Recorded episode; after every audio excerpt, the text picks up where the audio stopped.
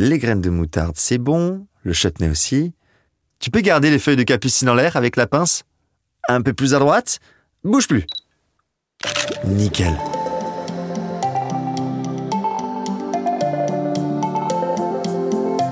Salut, moi c'est Alex. J'habite à Paris, je suis infirmier et photographe à mes heures perdues. Cette année, je me suis fixé un défi. Partir un maximum à l'aventure à moins de deux heures de chez moi. Et de tous les endroits que j'ai visités, il y en a un qui m'a vraiment marqué, c'est le Val de Loire. Seul, avec des potes ou en amoureux, je me laisse guider par les paysages, les rencontres et mes envies du moment. Dans ce podcast, je reviens avec vous mes plus beaux souvenirs d'escapade. Une photo à la fois. Ce que tu sais peut-être pas encore sur moi, c'est que je suis un fan inconditionnel de secrets d'histoire. La faute à ma mère, qui ne manquait jamais un épisode quand j'étais gosse.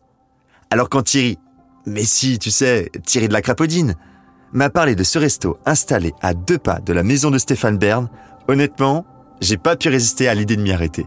J'ai branché mon GPS, direction l'auberge de l'abbaye à Thiron-Gardet, en plein cœur du parc régional du Perche.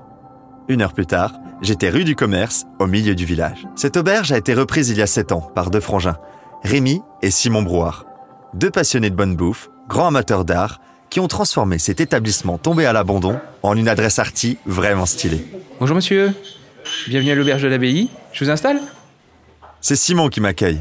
En salle, c'est lui le chef, et il est intarissable sur l'histoire et les anecdotes de cette ancienne caserne de police, transformée en hôtel-restaurant. L'auberge de l'abbaye, vous avez l'abbaye pour les ordres, et ici, c'était l'ordre Képi, la gendarmerie du village, en 1850, qui a été construite avec euh, les ruines de l'abbaye, qui a été mise à sac après la Révolution française.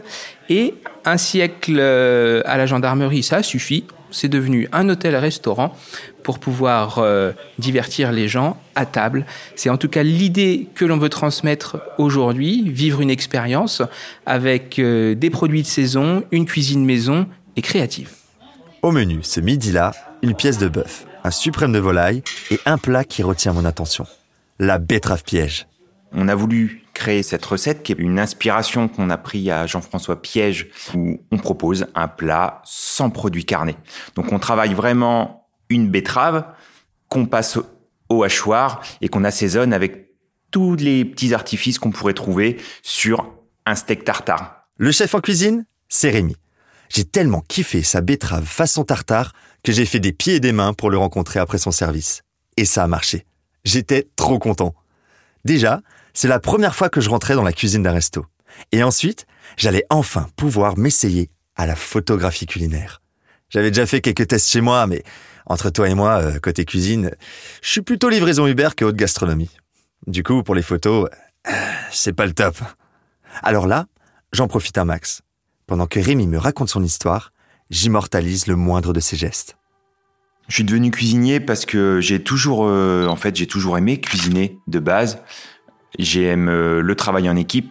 J'aime cet esprit de d'avoir deux journées en une seule avec le service du midi, le service du soir. On crée pas forcément pour soi, on crée pour les autres et on crée avec les autres. Et ça, c'est vraiment quelque chose de, je trouve, unique et qui correspond très bien à la restauration.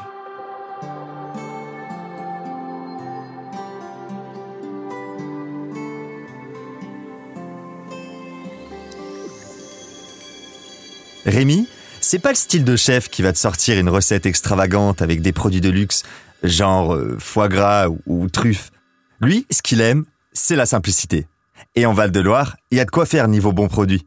Les asperges et les fraises de Sologne, le cendre ou la géline de Touraine, le fromage de chèvre et les vins de Loire.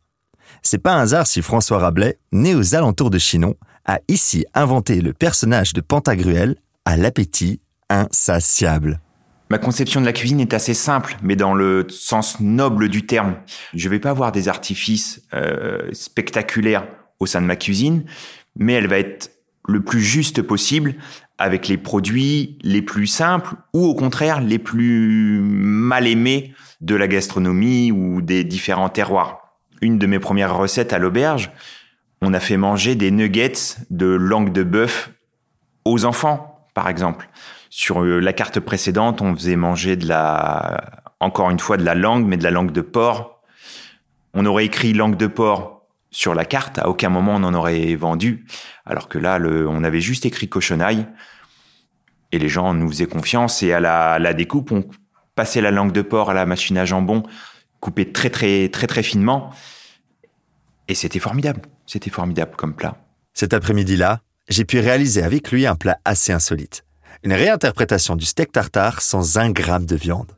Je te promets que cette recette est 100 fois meilleure que l'original. Et en plus d'être canon, elle est super facile à préparer. Ce qui est aussi sympa avec cette betterave piège, c'est qu'elle est à 80% locavore. La betterave provient des jardins loupéens, qui est à une trentaine de kilomètres de Tiron-Gardé. On va commencer par retirer les betteraves au four sur un gros lit de gros sel. On les épluche. On les passe au hachoir. Une grille assez grosse pour retrouver de la texture au sein de la betterave. On cisèle une échalote, on taille des cornichons, on va mélanger tout ça avec notre betterave. On rectifie, sel, poivre, un petit peu de moutarde à l'ancienne et on réserve au frais.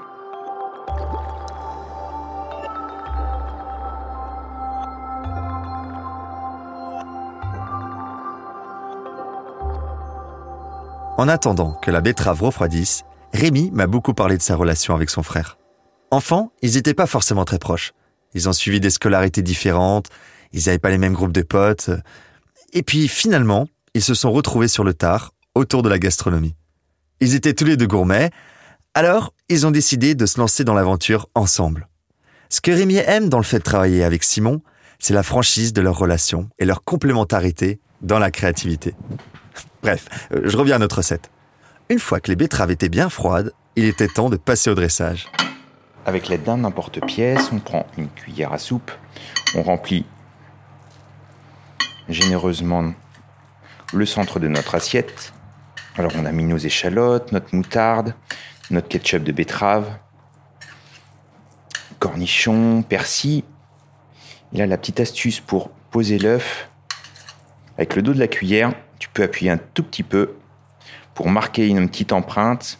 On vient chercher notre jaune d'œuf, on le laisse bien s'égoutter, bien tourner, et on vient poser délicatement au centre de l'assiette. Et là, avec le chalumeau, on va venir brûler, juste un tout petit peu brûler, torréfier.